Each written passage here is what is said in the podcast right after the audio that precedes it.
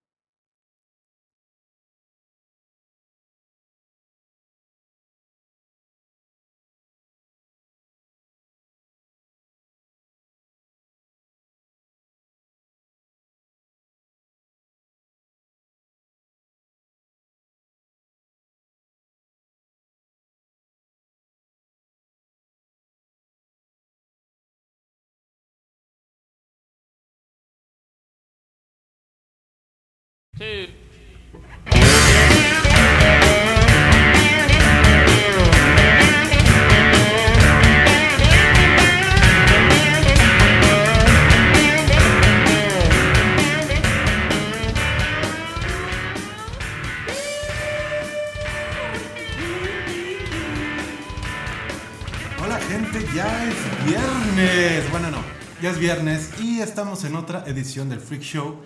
Edición especial porque Luis no pudo acompañarnos el día de hoy, pero sabemos que donde quiera que nos esté escuchando está muy contento porque tenía mucha chamba y, y, pues no pudo acompañarnos, pero el día de hoy tenemos casa casi llena, estamos esperando que llegue todavía un invitado. Pero hoy yo soy Keka y me acompaña la artista plástico Angélica Iracheta a quien queremos que nos diga cómo se siente el día de hoy. Bien. Muchas gusto. gracias por acompañarnos, Angie. Y también está el, bueno, diseñador industrial, hace muchas cosas también de marketing, Sí, claro. pero emprendedor, por ponerle un título. Sí, gracias. Miguel Aguilar, a quien le damos un aplauso por acompañarnos, también Angie. Muchas gracias, muchas gracias. Y por en unos momentos más se va a estar eh, incorporando el artista de efectos este, visuales, efectos digitales, Rodrigo García, a quien esperamos en unos momentos. Antes de empezar, y bueno, ya mandando unos saludos a las personas que nos están viendo, ya vi que nos está viendo Luis, un abrazo, Carlos. Eh, les recordamos que Radión se está regalando estos bonitos audífonos Beats que alcanzan a ver, con motivo de que Alba estrena Ojo Rojo en Radio 11 y los vamos a regalar. Para participar, tienes que dar clic en el enlace que estaremos compartiendo durante la emisión y en los comentarios al final del programa. Con esto escucharás en Spotify el sencillo Ojo Rojo de Alba el día que se estrena y estarás participando para la rifa de los audífonos Beats. Les recordamos que tienen hasta el 19 de septiembre para participar y el sorteo se va a hacer el lunes 23 de septiembre a las 17.30 horas a través de una transmisión en vivo en el perfil de Radio 11. Entonces ya saben, escuchen Alba, escuchen Ojo Rojo y llévense los beats. Al final de la emisión va a estar saliendo una capsulita, creo que ahorita la estamos viendo en pantalla. Y pues denle una vuelta, chequenlo, vale mucho la pena. Y pues te puedes llevar unos audífonos. Pero bueno, ahora sí, y en honor a nuestro compañero caído que no pudo venir el día de hoy, pues vamos a empezar con el queridísimo Noti Star Wars de Luis Sánchez. Entonces, como muchos saben, eh, Star Wars Rise of the Skywalker, que es la última entrega de la saga, la novena, se estrena el próximo diciembre, pero en la D24, que fue la, eh, el evento que hubo de Disney el mes pasado, bueno, este mes que está empezando pasado, Bueno, que sí fue el en- pasado. en el agosto. pasado, sí. Sí. Se presentó el póster y bueno, ahí, al final del tráiler había una risilla por ahí media engañosa, Ajá. que pues, es la del emperador Palpatine. Palpatine y también salió por ahí esta idea de que Rey pues, se hizo como mala, ¿no? Entonces, eh, mucha, ha habido mucha especu- especulación alrededor de esto, entonces en concreto no sabemos bien lo que está pasando, pero lo que sí es que hay mucha especulación alrededor de todo esto, entre ellos que, bueno, es como un fan, entre fanfiction y, y teoría de fans, de que el emperador Palpatine al final de- del episodio 6 divide su, la fuerza o el Dark Side, lo divide en muchos pedazos cual Lord Voldemort. Sí, sí, sí, sí. Y, este, y esto hace que pueda eh, separar su espíritu, ¿no? Y meterse en, en distintas, este, Sí. como avatares, entre ellos Snoke, y dicen que es lo mismo también de Luke, pero le voy a preguntar al experto que tenemos aquí de Skywalker, Angélica Iracheta. Ah, no, no es cierto.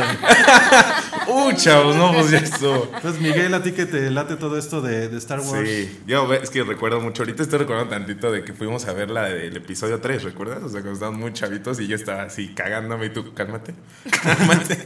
bueno, este, es que creo que todas estas especulaciones salen siempre a partir de... eh, hay, hay una especie como de cómics, o hay una especie como de, de esta línea continua que, que sigue Del como universo trabajando del universo. Ajá. Como un canon Y de es que, Star Wars. sí, es como, ah, pues sí, el canon de Star Wars, o sea, en donde te puedes seguir y puedes ver realmente cuáles son como la escalabilidad que pueden tener, este, que pueden tener los poderes de un Jedi o, de, o de la fuerza. Entonces, pues vimos en la última entrega que justo Skywalker pues, podía hasta proyectarse, poder tener este, un proyector en, el otra espacio. Ya era como. No tú lo, o lo que tú quieras, échale, ¿no? Sí es que sí, exacto, ese es el peso, así como que la fuerza es tan infinita, es como la fe es tan infinita que puedes tener, que puede estar Dios en todas partes. O sea, es lo mismo en esto, o sea, creo yo que más bien es, eh, hay tanta, hay tanta como eh, escalabilidad del poder y todo esto, que cualquiera de las teorías va a ser, pues, puede ser correcto, puede ser este, posible. Entonces, yo creo que ahorita lo interesante, a mí, creo, creo que ahorita ha habido muchísimos canales de YouTube, muchísimas personas que están en el medio y que empiezan a opinar así de una teoría, empiezan a tener como teorías como un poquito, unas un poquito conservadoras, un, po- un poquito más escaladas, pero pues yo creo que lo padre de eso, lo padre de, de la fuerza y de la, de la, de la versatilidad que puede llegar a tener esta historia es que pues que te puedas volar o que te puedas como que ser muy conservador. Entonces, yo le digo a la gente, neta, es un mensaje, no se vuelen amigos, mejor hay que disfrutar esto, hay que ver qué nos va a esperar. Digo, si ya vimos esto, está padre especular y tener una teoría porque pues llegas así súper emocionado y ojalá se cumpla mi teoría, pero igualmente creo que pues eso es lo padre de la fuerza o es lo padre de esto, ¿no? De Lo padre de la fuerza. De la Eso fuerza. es lo padre de la fuerza. No, pues es que es la verdad. que, digo, siempre especular acerca de esto pues está padre, ¿no? Entre compas. y- Claro. Y, de ahí se va este, pasando internet. El problema es cuando luego se hizo unas teorías acá medio chaquetonas. y de Exacto. repente, pum, las empiezas a ver. O sea, como cuando te dicen, no, es que Leia tiene poderes. Y en Sí, la siguiente sí. película vas a ver y te, no, no mames, no es cierto. Y de repente, pum, güey, te vas a ir para atrás, ¿no? Porque que es sí- totalmente posible. lo hizo. totalmente posible. O sea, sí, sí estoy de acuerdo con eso. Y bueno, pasando. Con esta terminamos su gustada sección Noti Star Wars en honor a Luis. Luis, Luis. Fue muy corta a comparación de. Que faltó un poquito hacer. hablar del sable. El sable que salió, es que salió una, una toma del sable de que como que eran casi unos chacos. Ah, el sable de rey. Llegó Rod. Hablando de chacos. Hablando de chacos, hablando de chacos. Acaba de llegar Rodrigo, que a quien tenemos mucho eh, gusto de recibir en, en la emisión del día de hoy. Y bueno, se va a ir incorporando al programa conforme vaya agarrando el ritmo y al final vamos a ver un poquito de su trabajo.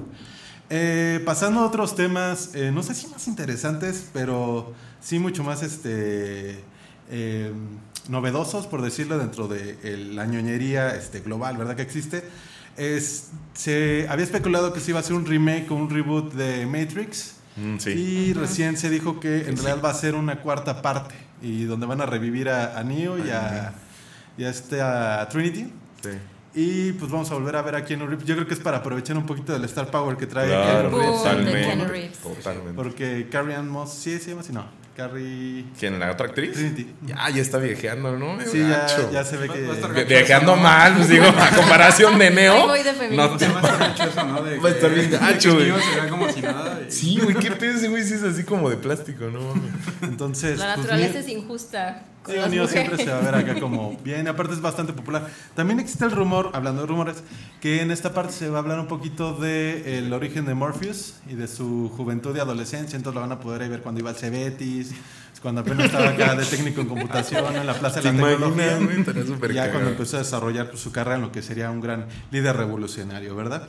Entonces, eh, también, bueno, esta cuarta parte me parece que no va a contar con, con el trabajo de Lily Wachowski, solamente va a ser una de las hermanas, que es Lana Wachowski. Las hermanas. Que digo, para los que no lo sepan, porque pues viven todavía como en el 2000. Ya, ya a Ya alturas no son todos lo saben. Ya no son hombres. Son, son Ya trans este, hermanas, pero pues parece que no, no la cotorran tan chido porque pues ya nada más una va ¿Se a- pelearon? Al rato se va a hacer una, se van no a sé hacer si Kardashian. Se pelearon, pero es como medio común, ¿no? Que entre carnales pues, le pasó a Oasis, ¿no? Que, Pues- que de repente ya convives tanto que ya. ¿Pero qué pasó? El último de Sense8 creo que ya nada más dirigió una, ¿no? Eh, La, o sea, como Ah, la última película, temporada de ajá. Sense8. No, la película. Creo que nada más dirigió una, según recuerdo. Ah, una directora. Ajá. Bueno, ya es directora. Ah, digo, también lo recordamos por Sense8, por si no lo han visto. Y por ahí tenían Sense8, otras ajá, películas bueno. este, acabé interesantes de que ver ahorita no tengo Sense8. como. Meteoro. Meteoro. que a, a Rod sí le, sí le late. Sí, está, está Y que Rod sí lo ubica. Este, la ¿Es como ¿no? súper viejo eso de Meteoro? Eh, No, Meteoro hubo. O sea, sí es muy viejo. Yo conozco. Me encanta. Ay, Esto lo van a ver todo este, así como de que no es meteoro. No, no es, no es esa caricatura, no. Ah, no. Sí, es de la caricatura, pero hubo una película. Acabo de por ahí que revelar está-. Sí, sí, Donde sale este actor que vimos también en Once Upon a Time in Hollywood, que es el mismo de Into the Wild, que no me acuerdo ahorita del nombre, pero bueno, él es Meteoro. Y eh, bueno, ahorita es un punto interesante para revisar esta parte de todo lo que se hace por retomar y revivir franquicias que ya habían sido. Tiene mucho que ver con, con que el público que tiene varo ahora, el económicamente activo, pues somos nosotros, Somos ¿verdad? los millennials, el futuro del país y señor. Entonces, como somos los que tienen el, el ingreso más este, establecido hasta ahora, pues es un poquito atacar este mercado de la nostalgia. Y hablando del mercado de la nostalgia, también se va... ¿Mande? Ya que se acabe esa nostalgia. Pues sí, ya de repente es necesario. Va a llegar un momento en donde ya va a parar, güey, porque sí ya es un estemos exceso. viejos ya. y- No, o sea, si a mí me llegan a hacer lo de volver al futuro, así me a Ah, no. horriblemente. Si, O si sea, te hacen algo muy Sí. ojete, es- exacto, güey. Pues es que. ¿Va a sí. haber? No. Por ejemplo, ahorita con Matrix. Llevan años tratando de hacerlo que hasta, o sea, no. Yo soy muy Ya terminaron fan haciendo, creo que mejor un videojuego, o sea, porque pues era tanto la- las ganas como de traer esa franquicia a algo, hacer más lana otra vez. Pues sacaron los tenis, ¿no? Y sí, pero pues eso fue porque sí fue, sí fue en 2015. Bueno, sí. Pues bueno, por ahí en los comentarios este, nos pueden comentar, ¿no? ¿Qué sagas creen ustedes que no deberían rebotearse? Que estaría chido echarle Sí, una claro. segunda oportunidad. Muy ¿no? tarde. O hay sagas que se rebotean como muy rápido, ¿no? Creo Que van como hace 5 poquito años y pum, ya. Salió. Critters, ¿no? Otra vez. Como Una- Spider-Man. Va a salir. Gremlins otra vez. Spider-Man. también. Esa sí, ojalá. Ah, sí, que Spider-Man se rebotea cada tres años. Sí, ¿no? no manches, vaya mañana, pobre vato, ya está más abierto. Pero no. hablando de mercado de la nostalgia, eh, esta semana, el 6 me parece, se lanzó el nuevo, el Gears, el nuevo Gears of War, Hoy el es 6, 5. ¿no? Ah, hoy, de hecho hoy debe haber salido. Ah, sí. Y No, entre- es hoy. Entre el contenido descarga, hablando para todo este mercado de nostalgia, se lanzó el T800 y va a salir Sarah Connor como parte de la cool promoción eso. de la nueva película de Terminator que se llama Terminator y no me acuerdo de cuál es como el apellido de la película. No, yo tampoco Este- recuerdo. Ah, no, no, no me acuerdo. Eh, no es Genesis, porque Genesis No. creo que fue la pasada, pero va a estar este, van a estar presentando distintos personajes en varias plataformas, este, específicamente videojuegos, para juntar estas dos, este, pues básicamente lo que veían los millennials y lo que juegan los millennials. ¿no? Ya, Entonces, como lo que hace es- Mortal Kombat, ¿no? eh, va a salir de hecho el T800 en Mortal Kombat. Pues Mm. igual hablando de nostalgia, ayer liberaron ¿no? Nintendo, ¿no? El Super Nintendo. Al Super para Nintendo. Switch- Para. Switch. Entonces sí es muy normal, ¿no? O sea, la banda que tiene Ah, varo y pues sí, échales las cosas que usaban y la neta, pues de- el Super por lo menos a mí pues, sí me la De hecho, ahorita que dijiste eso, me acuerdo que va a salir también un juego que es como mezclado del Rey León y el. Aladín. Y Aladín, no mames, yo dije el Rey León. ¡Ya Y Aladín! Overwatch para Switch, ¿no? Overwatch para Switch. Y muchísimas gracias. Nos está viendo Beersay, que tenía otro nombre y lo cambió. Pero siempre nos ve. Y muchas gracias por seguirnos. Ya no lo Y cambies, carnal, para que te Uriel identifiquen. nos acaba de decir que eh, Terminator es Dark Fate, la nueva. Ah, sí, claro, Dark Fate. Le agradecemos mucho a la gente que nos está siguiendo. Eh, también una noticia importante para el entorno cultural del país. Falleció ayer Francisco Toledo, el artista, y dejó un legado pues muy extenso de no solo de obras, sino de eh, visibilización y, e intervención dentro del circuito de, de arte. Le sobreviven sus hijos Natalia, eh, Laureana y el doctor Lacra, que si recordamos es este eh, personaje que pintó un puente en San Pedro Garza García, en la ciudad de Monterrey.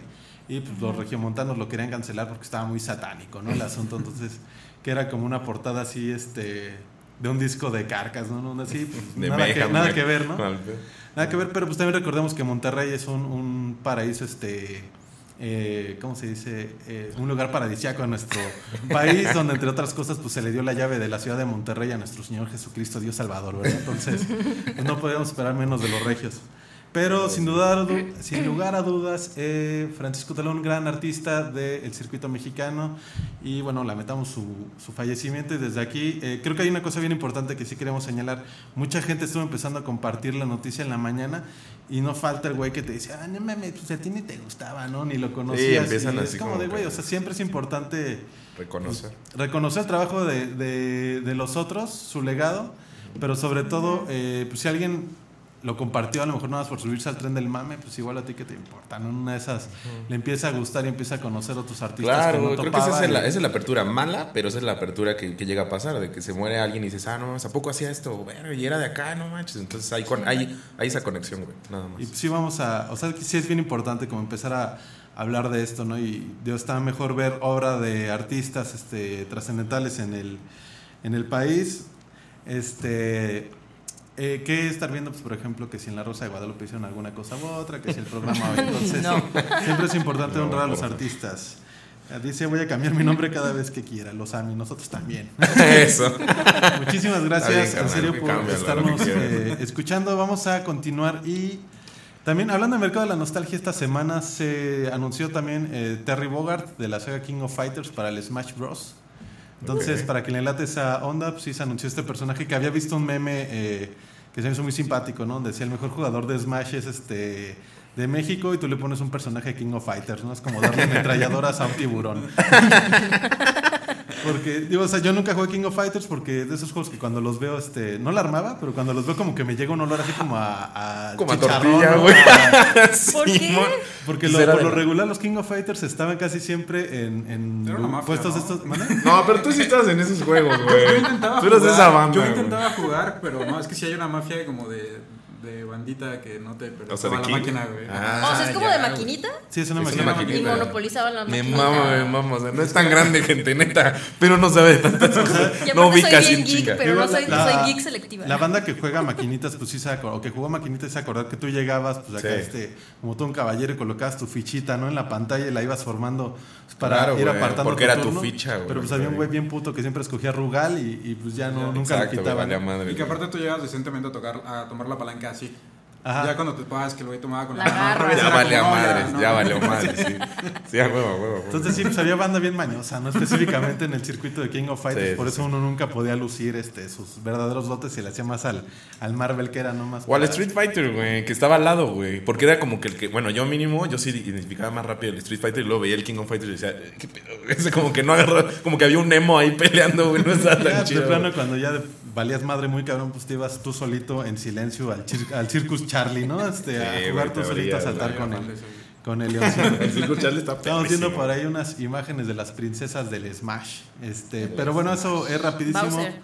Retocando estos temas referentes a, a los videojuegos, pero vamos a ir saltando porque tenemos varios reviews y siempre nos está pasando en, los, en las emisiones que a veces hablamos tanto de las notas de la semana que pues uno se chuta diligentemente una serie para venir a hablar de ella en el programa y, y nunca pasa, ¿verdad? Entonces, este, pues no me va a pasar este día. Ok. Entonces, eh, vamos a hablar de... eh, hay un rumor, eh, sí es este, muy probable porque DC Comics y específicamente la división de Ah, películas de Warner y DC, eh, pues de repente como que le empe- empezaron a rifar y le está yendo muy bien con Joker en festivales y en crítica. Entonces dijeron, güey, no mames, pues a lo mejor así la armamos. Ya llevamos tres seguidas, que es La Mujer Maravilla, este, Aquaman, eh, Shazam, Shazam. cuatro, perdón, ¿no? O sea, andan, andan con todo. Ah, güey, Y por ahí este, y Joker, ¿no? Yo no fui tan fan de Shazam, pero. Yo creo que de ninguna de esas cuatro. ¿Neta? Aquaman, no mames, estuvo muy impactante. Bueno, agradecemos Bueno, la participación de Rodrigo los ex- me gustó Shazam, o sea, fue como de todas las que han salido, digo, no, no digo que sea como ultra fan, pero me pareció que estaba muy fácil de ver, muy agradable de ver y era totalmente familiar, pero sin ser Es que tonta. tenía mini No, formulita pero- Marvel. Pero la ¿no? semana pasada empecé a ver Doom Patrol de HBO y la neta sí me gustó. Ah, Doom Patrol, Patrol dicen que está súper chido. Doom Patrol. no, hombre, sus perritos. Empecé a ver Paw Patrol. Sí, no, sí, lo que acabas de decir, sí, sí, sí es cierto, güey. O sea, de lo que está pasando, que va una muy buena racha. Y creo que este es como un golpe cabrón.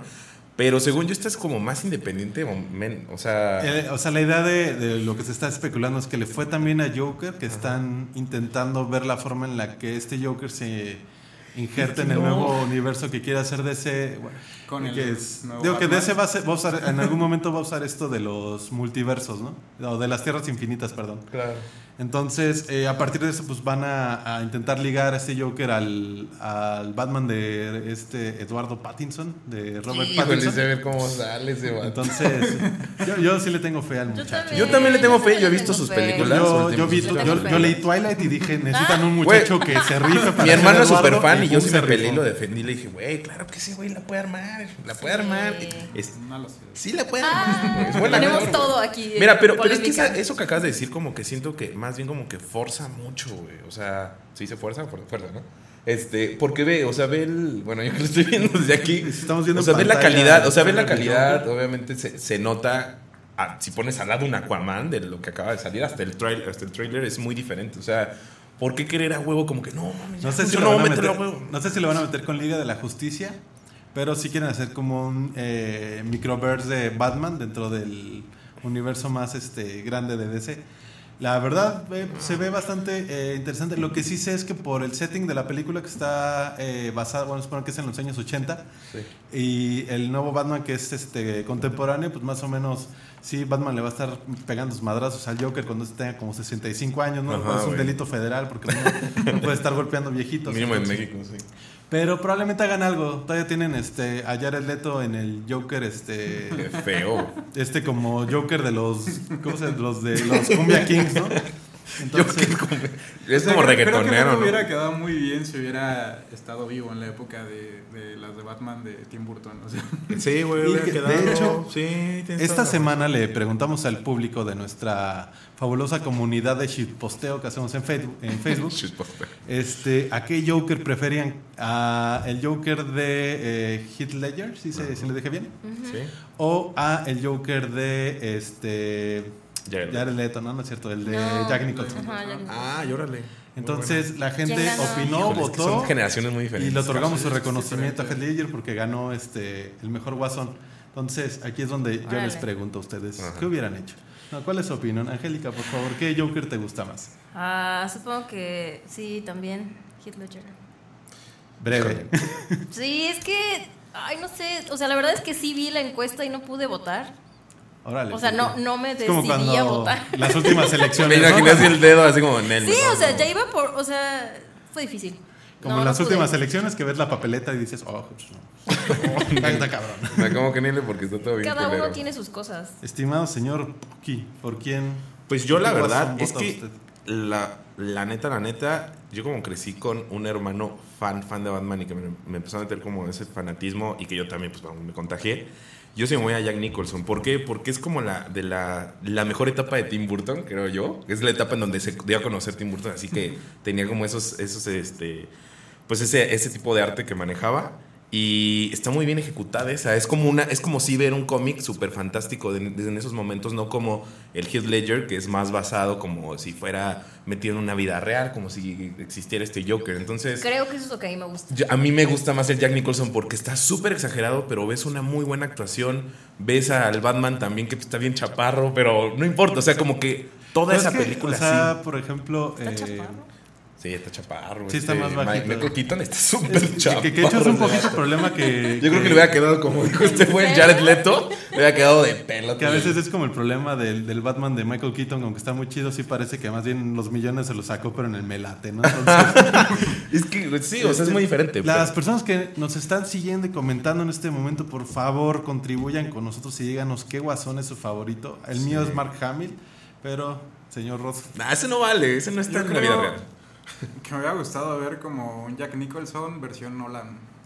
órale. O sea, Oh. para mí Órale. creo que ahí es donde hubiera estado bastante chido.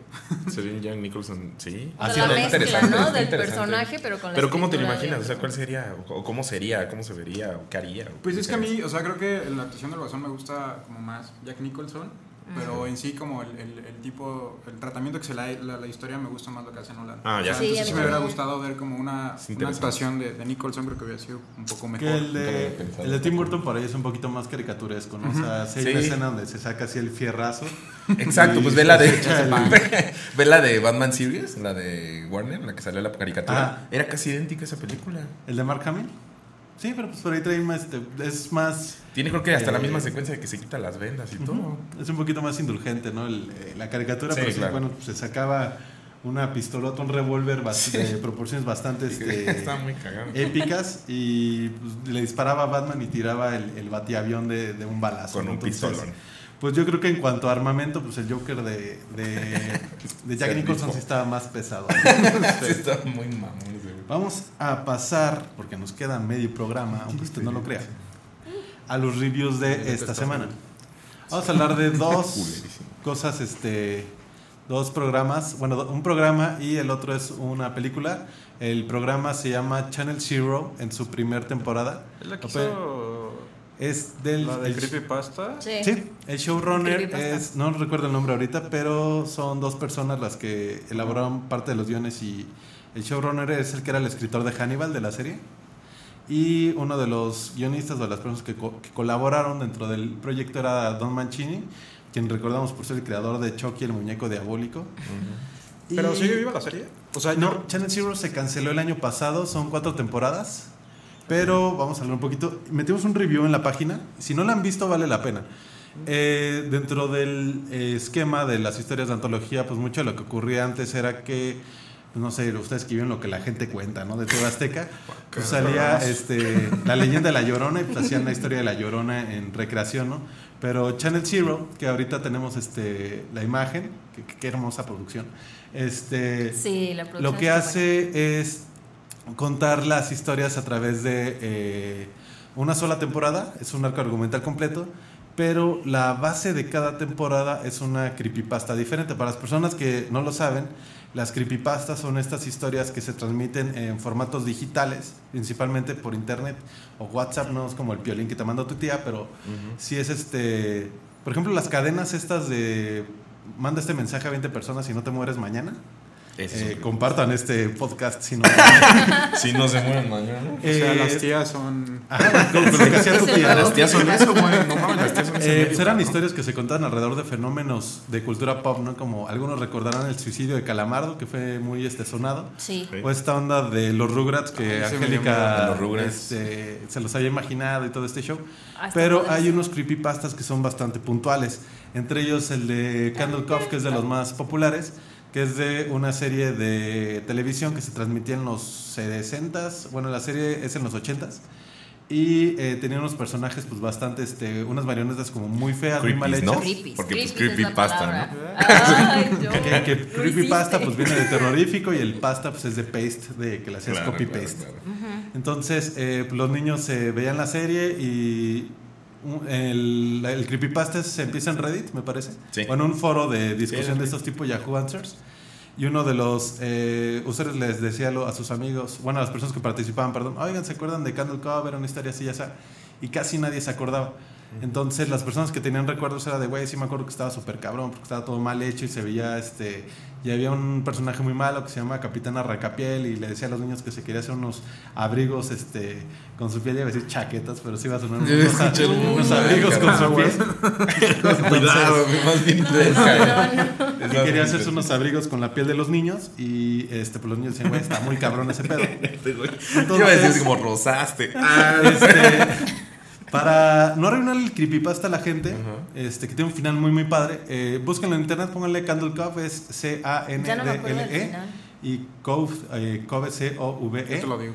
Y, y bueno, en español se llama La Vela de la Ensenada. Entonces, eh, chéquenlo. Y la primera temporada de Channel Zero está basada en este creepypasta. Entonces, es la historia de eh, Michael Painter, así se llama el protagonista, que es un güey que es psicólogo infantil y de repente está este, pues, cotorreando ¿no? acá con sus pacientes y todo el show. Y eh, tiene que volver al lugar casa, donde él nació, hogar. que era Iron Hill. Y eh, porque está viendo una serie de asesinatos y desapariciones que coinciden con la desaparición y el asesinato de su hermano. Gemelo. Entonces, de su hermano gemelo. Y él va a investigar este show a, a la, a este pueblo y pues se encuentra a- con una serie de misterios relacionados a este programa. Esa es la primera temporada. La segunda temporada eh, se llama No End House, que es igual un, este, un creepypasta que se llama La Casa Sin Fin, eh, que es de una casa a la que vas entrando en distintos cuartos y cada cuarto pues, se va poniendo como más cabrón. Entonces así como cuando vas a conocer a tus suegros, ¿no? una cosa así. Como, Ah. como un Enigma. Entonces, y eh, ¿qué más? El tercero es, se llama Butcher's Block y está basado en un creepypasta que se llama Bosque de Rescate. Y el último se llama Dream Door, que está basado en un creepypasta que se llama Encontré algo en mi sótano y ahora me arrepiento. Órale, qué cool. Entonces, eh, su opinión sobre creepypastas creo que son este, las nuevas formas en las que se transmite el terror. Específicamente yo acá en el la leyendas, primera temporada le puse 7, pero vale la pena checarlo. Está en Amazon Prime. Y vale muchísimo la pena. Creo que tienen personajes interesantes. Eh, a mí lo que pasa es que como que los protagonistas nunca este, enganché con ellos. Pero, este, Pero la producción, a mí me gustó que la producción todo es, bueno, tiene muy pocos efectos, entonces casi todo es como hecho, hecho. mucho pra- Práctico. efecto práctico. Entonces, este, sobre creepypastas, pues vale la pena checarlos. No sé a ustedes, ¿hay alguno que les guste? Ay, ya no me acuerdo, los creepypastas. Es que ¿sabes de dónde los saqué mucho? No sé, pero de este youtuber muy famoso. Draw. Aldro.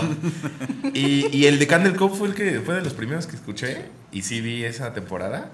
Me latió justo por lo que dice Stanley, de que tiene efectos prácticos. Sí. Y también es muy oscura, o sea, sí. o sea te, te mantiene como en un ambiente, pero igualmente sí, en ningún momento empaticé ni conecté con este güey como para decir, güey, me estoy preocupando por él o lo odio.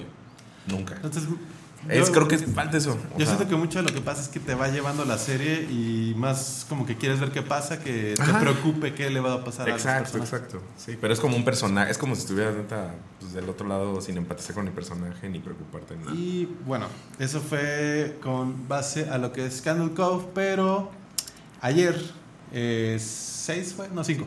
Cinco. 5 de septiembre se estrenó en México la segunda parte de eso, que es It Chapter 2 de Andrés Mu- Muschietti Muschietti. o Muschietti. Muschietti. Y bueno, eh, nosotros tuvimos chance de, de verla ayer en la noche y vamos a platicar un poquito de la película. A spoilear. Una de las... ¡Híjole, no, carnal! no. Una de las- Tápate los oídos, güey. Sin- Yo sí me los o sea, tapaba. digo. Sin spoilers, ¿no? Sí, sin spoilers, porque Bueno. también. Eh, una de las cosas eh, para mí más importantes de lo que pude, eh, de- eh, que para mí fueron como muy notorias al principio, es que sí se siente que es una segunda parte. O sea, es como cuando ves el Padrino 1 y ves la 2, o sea, que si la 1 está bien chida y la 2 está buena. ¿El pero- qué? ¿El padrino? Ajá. Ay, a mí me ¿El gusta mucho la 2 del padrino. Ah, no estoy diciendo que sea mala. No, no, no, pero como dice, Pero como sí que se se separa. secuela. Se ve secuelón. O sea, igual, por ejemplo, eh, Batman, eh, la de Tim Burton, la primera y Batman regresa, se siente Se que es una secuela. sí. Entonces creo que esta película se nota mucho que. Pero fue para está- bien o para mal. Eh, creo que le pega un poquito el lado de que hacen muchas, este, dependen mucho de los personajes infantiles, que es como la mejor parte de, de las dos. Creo que también es la parte más difícil de adaptar, la de los adultos del libro. Este, pero la película funciona, a mí me funciona bastante. Creo que tiene eh, unas secuencias que, Increíble. que están muy bien logradas. Particularmente hay una escena que tiene que ver con una, eh, ¿cómo se llaman estas? Sale en el trailer. Las, que, que no es libélula, las Sí. eh, luciérnaga. Luciérnagas.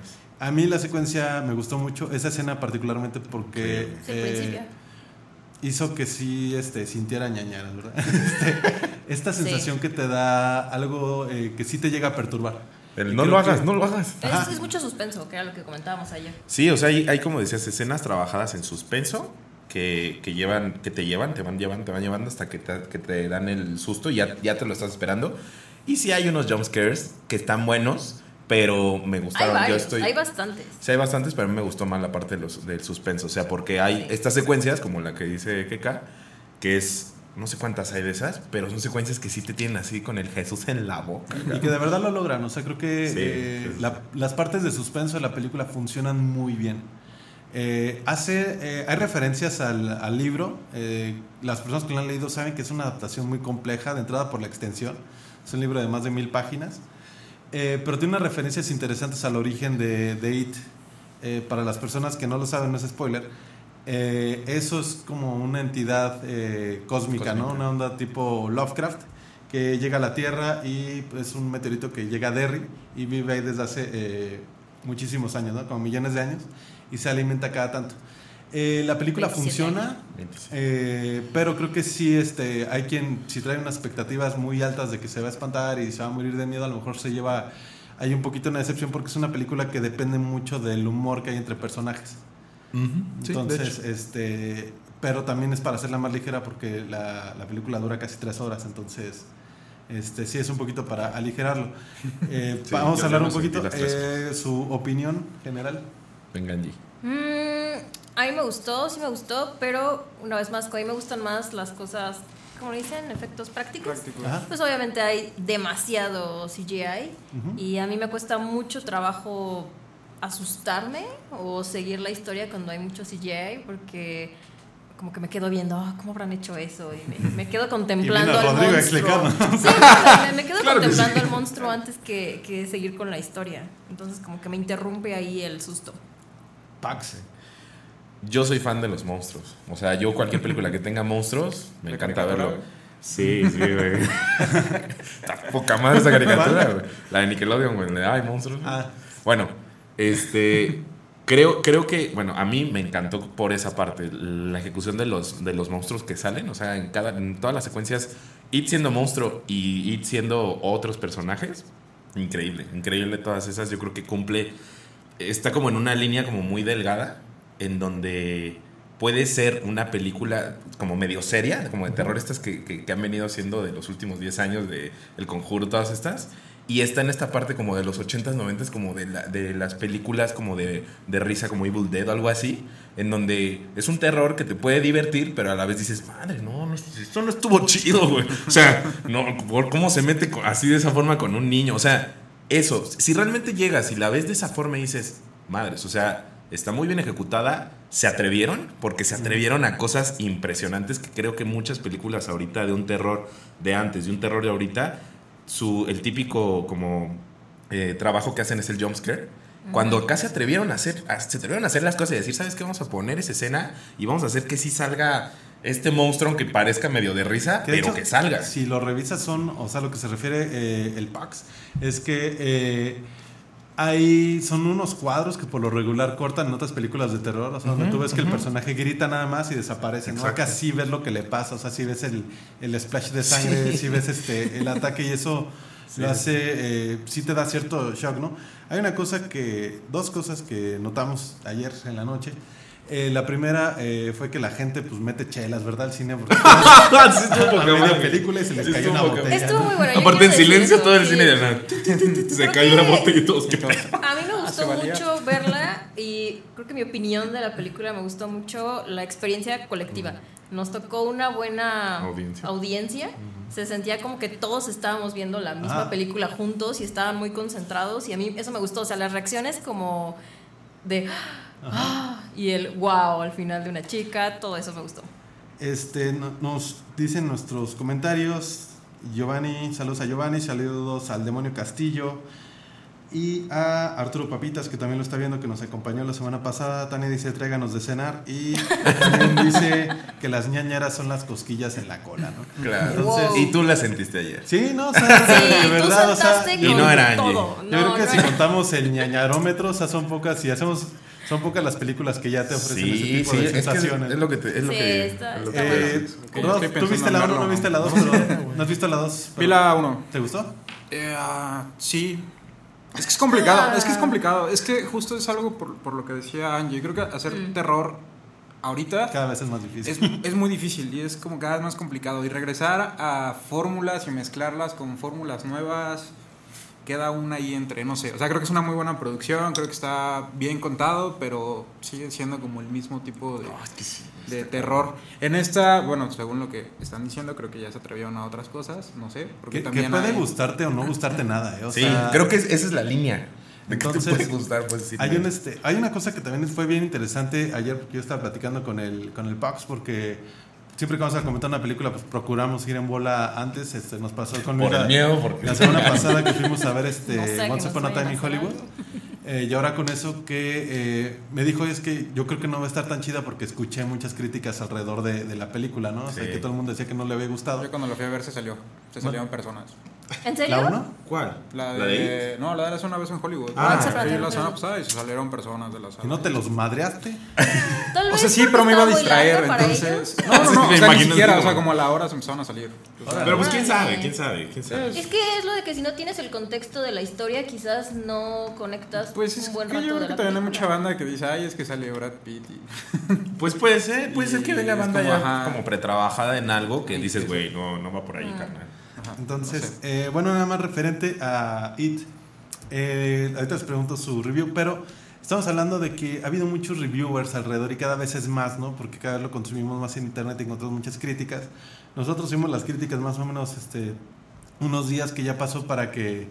Siento que si vas con una idea de que no te va a gustar, este, le estás cediendo ya mucho terreno a una opinión que a lo mejor no es la tuya. Entonces vale mucho la pena eh, sentarte y disfrutar la película. Creo que hay, un- hay una cosa que dice Rod que es bien importante, ¿no? A veces las películas funcionan en conjunto, que eso es lo que esperamos, y hay algunas que solamente la separación de sus partes dices, es como cuando vas a un restaurante y te dan cuatro tiempos y tú dices, pues me gustó el postre y me gustó la, la Sí. entrada, Sí. ¿no? O la bebida, y eso eh, a veces pasa y son difíciles de encontrar productos que... A mí me pasó eso con It. De, de hecho, en general creo que con el terror comercial, ¿no? Que está sacando. O sea, creo que sí es... Es que Pues ya sí. no hay, no, no es la fórmula ya, o sea, es muy difícil que te espantes. Pero creo que hay películas, o sea, creo que el terror se está rescatando con...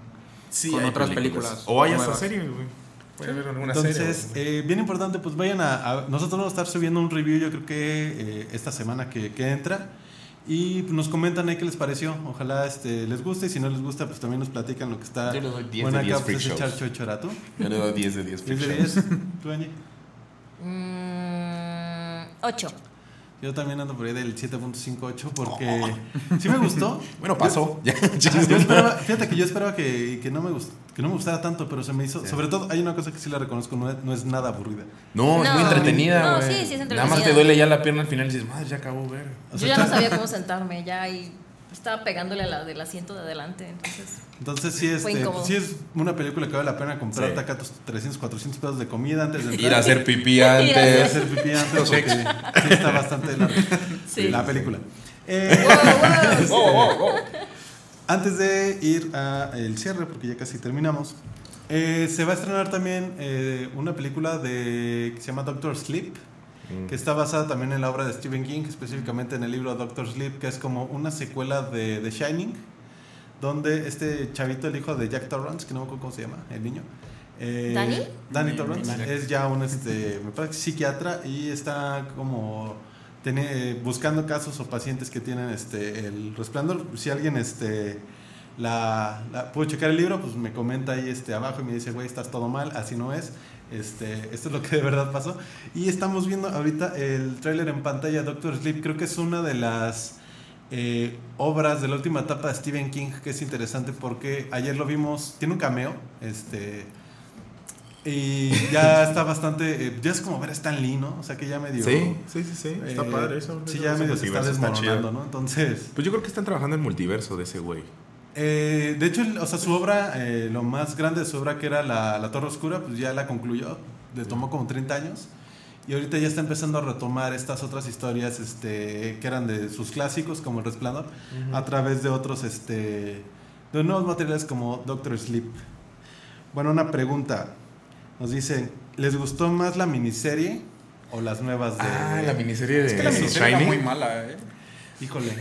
Es que, es de muy diferente, güey. De- Yo pero de eso. No, pero técnicamente y de producción es muy mala. Digo, ¿La también la miniserie? miniserie, Sí, también la miniserie del sí. Resplandor está para llorar, ¿no? Pero, este, ¿a ustedes les gustó más la O miniserie? sea, tú dices la miniserie de, de, de Shining. No, de eso. Ah, la de eso. Madres, güey. No, la miniserie y la película Es de que yo Shining solo no hay recuerdo que crecí con miedo de esa cosa. Y ya cuando la volví a ver es como... no vale Ajá, que, la ajá, conectas ah, y dices, no Sí mames, qué pasa eso, pendejo. No sé. Yo creo que la miniserie sí tenía este eh, efecto de Pues que sí. estás chiquito y todo es Tiene como- lo de las generaciones. Todo está como Sí. tan mal hecho que sí, sí te...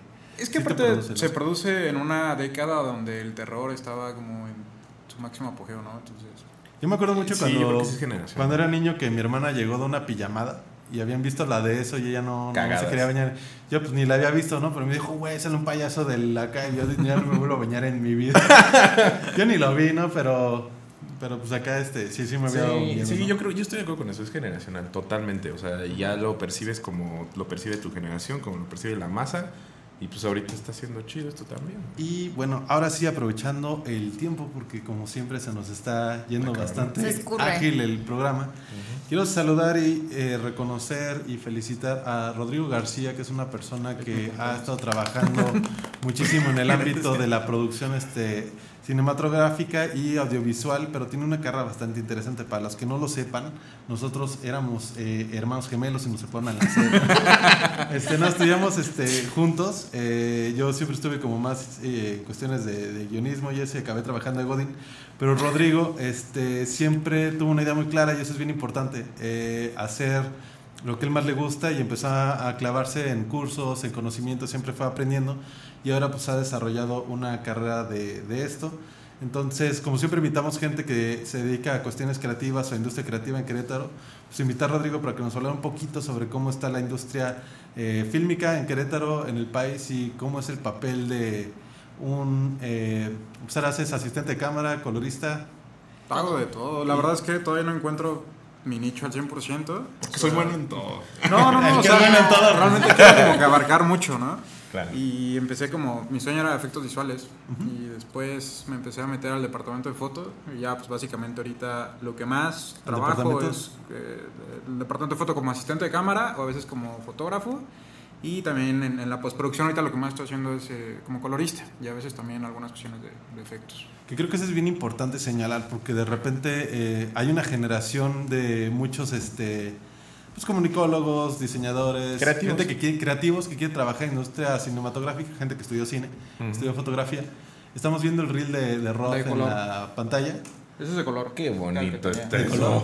De color, ajá. Y este, a veces creo que los chicos o las nuevas, eh, las personas que están interesadas no contemplan que el cine es tan vasto que te puedes dedicar a cosas muy puntuales. Sí. Entonces, eh, platícanos un poquito de cómo te iniciaste en estos. eh, no sé qué tanto se puede hablar, sabemos que, que tenías ahí una condición interesante en los ojos. Ah, sí, me acuerdo. Creo que esa es una de las cosas que a mí me hace, este, siempre me ha hecho generar, ¿En este, tener gran admiración Sí, por ti, sí, por tu trabajo y sobre todo por los huevos que le echas a las cosas. Este, gracias. No, pues, de hecho, o sea, como decía que acá empecé a estudiar con él y de hecho creo que a él le debo gran parte como de mi afición al cine. Ay, ya, mames, verga. Ya, ya. Nos vamos a salir nosotros. No, pues la verdad, sin se van a O sea, el creo que en algún momento de la vida tenía como, como esta idea, pero nunca me había dado cuenta yo de eso. O sea, y creo que pues, ya como trabajando más con Keka y todo eso fue cuando empecé a decir, no, pues sí, sí quiero ir hacia el cine y como que le perdí el miedo, ¿no? Porque para mí de niño era como... Es que, güey, como que tienes que nacer especial para hacer eso, ¿no? O sea, no, no es como que, cualquier persona ¿eh? entre. O sea, señalarlo y por eso la, la historia de Rodrigo es muy padre, ¿no? O sea, el hecho de que Rodrigo es un chavito que nació en la San Simón, ahí en este... Peleándose a piedrazos. ex- bueno, siempre decía el güey cuando nos saludamos, ¿qué onda? Ah, soy Rod, de el ex barrio de La Peralvillo. Entonces, este... Y que no importa dónde vengas, siempre puedes desarrollar tus talentos hacia el área que tú quieras y, y a veces... eh, bueno, muchas veces el cambio está en qué tanto te apasiona y qué tanto te dedicas Sí. a ello, ¿no? Entonces, estamos en la universidad, de repente te empiezas a meter a, a cursos, tienes por ahí este, una cuestión de salud y luego que sigue. Sí, bueno, te- tuve un problema, una enfermedad en los ojos, me tuvieron que operar porque se me desprendió la retina de un ojo. Antes eran Ah, verdes. Y antes eran verdes. Pero bueno, sí, Se la verdad es que sí me dio miedo en ese momento porque dije, bueno, ya estoy como decidido hacia un poco hacia dónde voy y pues necesito los ojos sí o sí, ¿no? Pero bueno, todo salió Aunque bien. no sean güeros. Y después pues le seguí y en ese momento traté de, de, pues, de efectos visuales, entonces terminando la carrera de comunicación me metí a estudiar ya en forma animación 3D y efectos visuales. Y ya de ahí no sé en qué momento empecé a entrarle a la foto, que es justo ahorita lo que más, lo que más me ando moviendo. Y para toda la banda que está queriendo iniciarse en, estas, en, estos, en este camino, porque sabemos que es muy sinuoso, sí me gustaría que nos platicas un poquito, un poquito perdón, en tu experiencia, cómo está el panorama de, de cine nacional o de producciones audiovisuales. Obviamente no te dedicas solamente a cine, este, Sí, no, bueno, fuera. a cine de arte, ¿no? O, o cine de autor, por decirlo de alguna Ajá. manera. Muchas veces pues uno agarra lo que caiga. Entonces, eh, haces video corporativo, video este institucional, no sé. Pues eh, ya he trabajado, he estado, he tenido la oportunidad de estar en dos largometrajes, eh, cortometrajes, no, ya ahí sí ya no llevo la cuenta, afortunadamente, ya son varios. La verdad es que he tenido la suerte de a poder eh, cobrar por hacer cine, que ese es como el momento más emocionante porque es donde dices, ya valió la pena, o sea, ya Es, como lo del fútbol, ¿no? O sea, de Sí. cuando pasas de ser este amateur a, ya Sí, cuando puedes vivir de ello, pues ya dices, güey, pues, Sí, sí, sí, güey. donde ya dejas el como de, oye, échame la mano que no sea un corto, ¿no? O sea, donde ya, oye, ¿cuánto me cobras por esto? O sea, está chido eso. Eh, de la... ah, se me fue la idea, perdón. este, bueno, sí, también, obviamente yo necesito como subsistir porque, bueno, fuera que ya pudiera vivir totalmente el cine, pero bueno, necesito comer.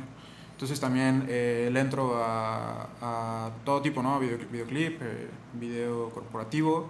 Últimamente he estado entrándole mucho a comerciales, que eso está chido porque es como un poco más... eh, el tipo de producción es como más cercana a la producción que se hace en cine, ¿no? Es otro nivel, ¿no? O sea, o sea, Sí. ya, ya subiste de nivel y en esos niveles. Sí, ya es cuando dejas de trabajar con tres personas para ir a grabar un video Claro. y trabajas con 30 güeyes que están haciendo... Que una producción para- están en una producción. Ajá, entonces como que vas como creciendo un poco más, aunque no sea cine Qué como cool. tal, pero pues la producción ya es más en forma, ¿no? Una de las cosas este, que siempre fueron como, yo hablábamos, hablaba Rodrigo mucho de cómo pasamos la, la universidad nosotros y siempre aprender a veces del otro.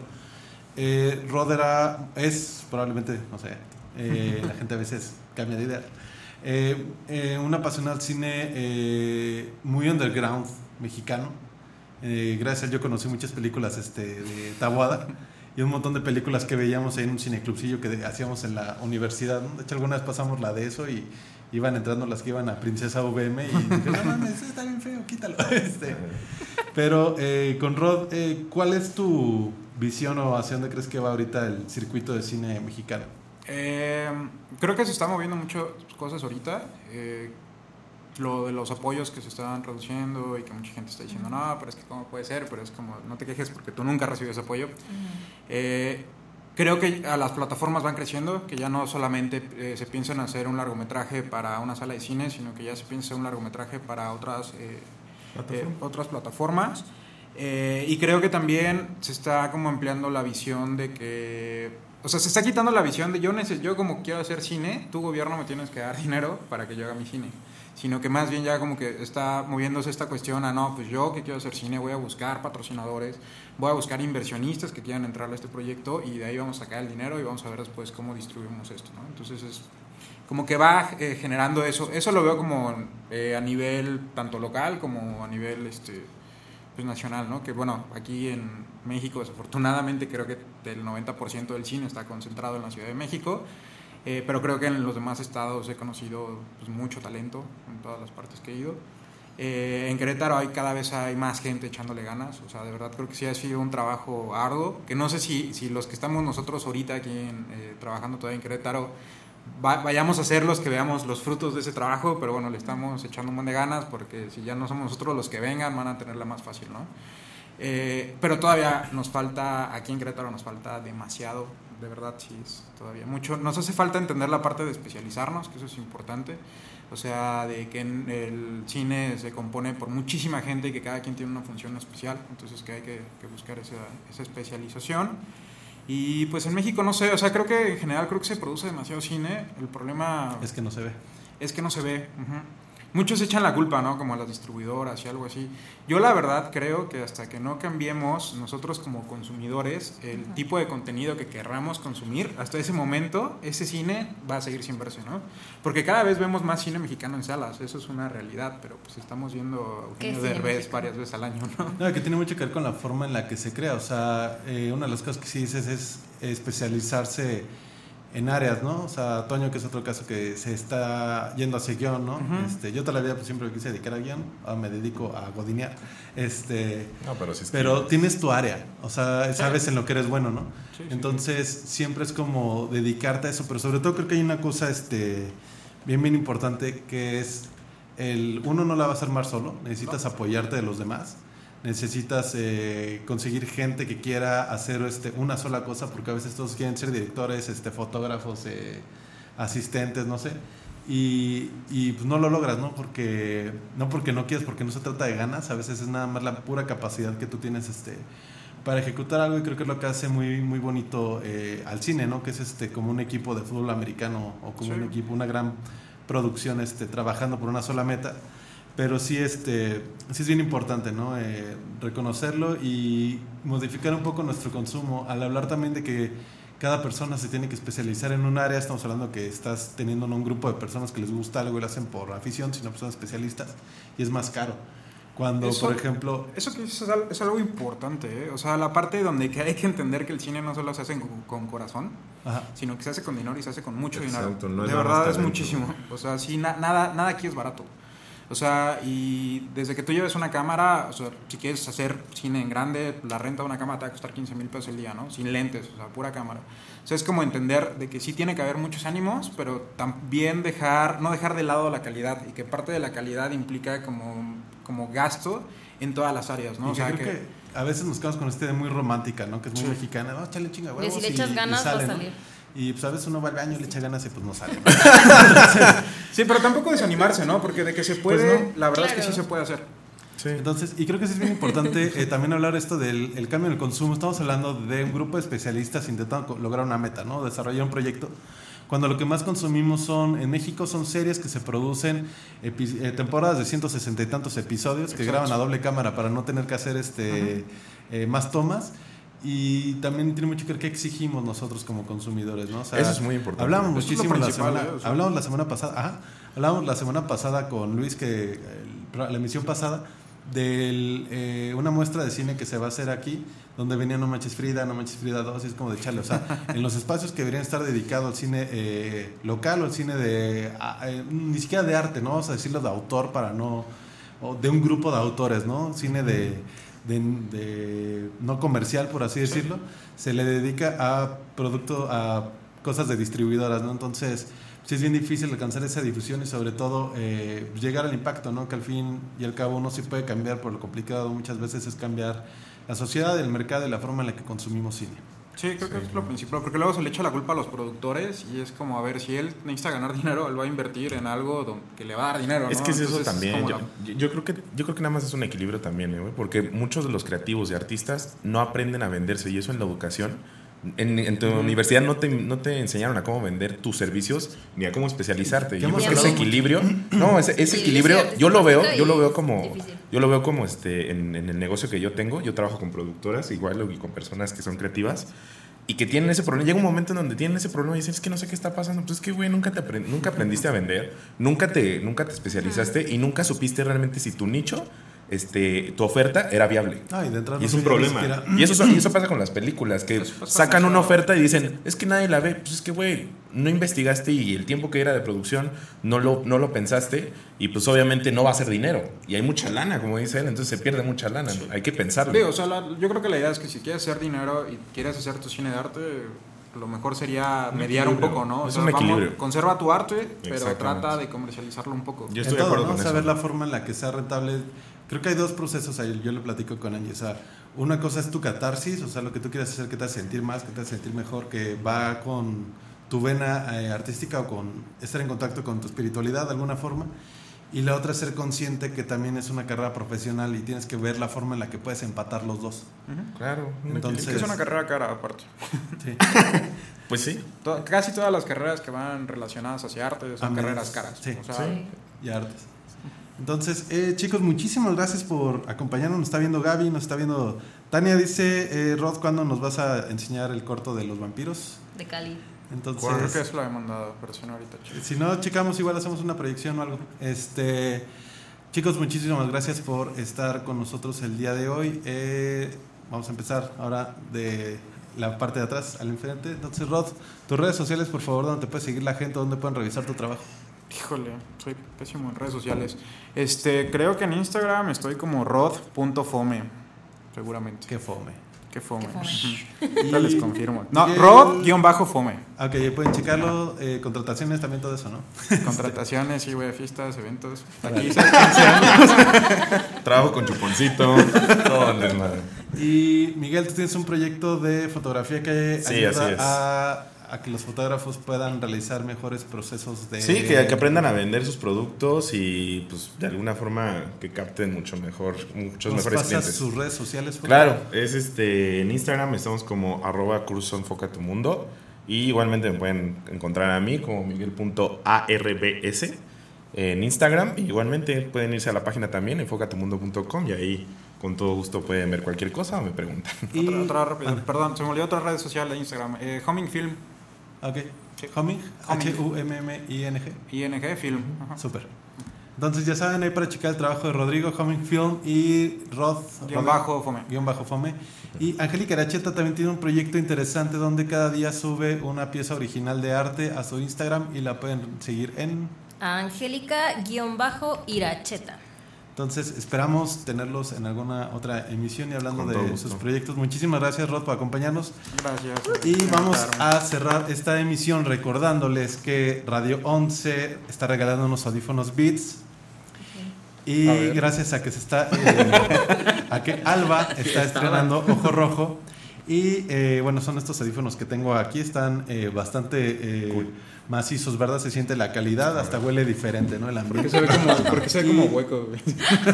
Eh, para, para que nos vayamos a, a romper, ¿no? Sí, y nosotros cool, este, nos vayamos a endrogar, pero chidos. están bastante chidos, están sellados.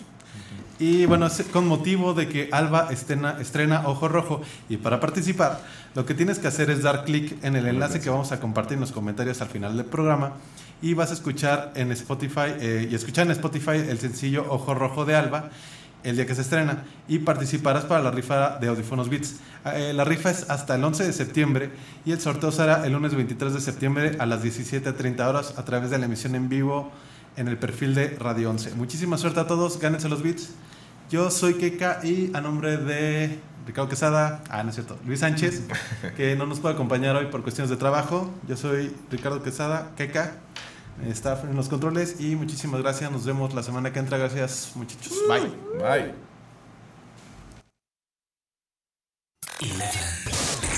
¿Te gustaría tener un programa? Contáctanos.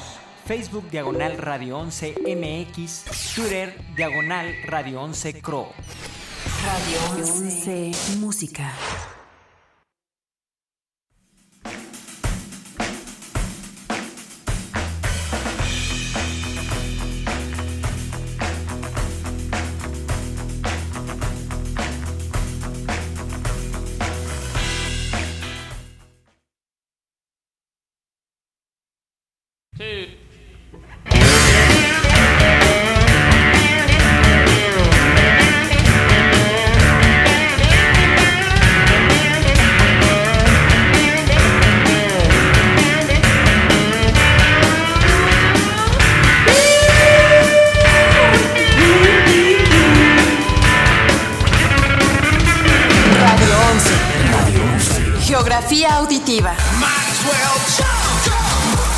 Transmite música del mundo vía internet. Llegamos hasta donde tú estás.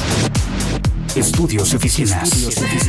En Vicente Guerrero, número 41, Centro Histórico. Querétaro, Querétaro, Querétaro, Querétaro. Somos Radio 11. Radio 11. Geografía auditiva.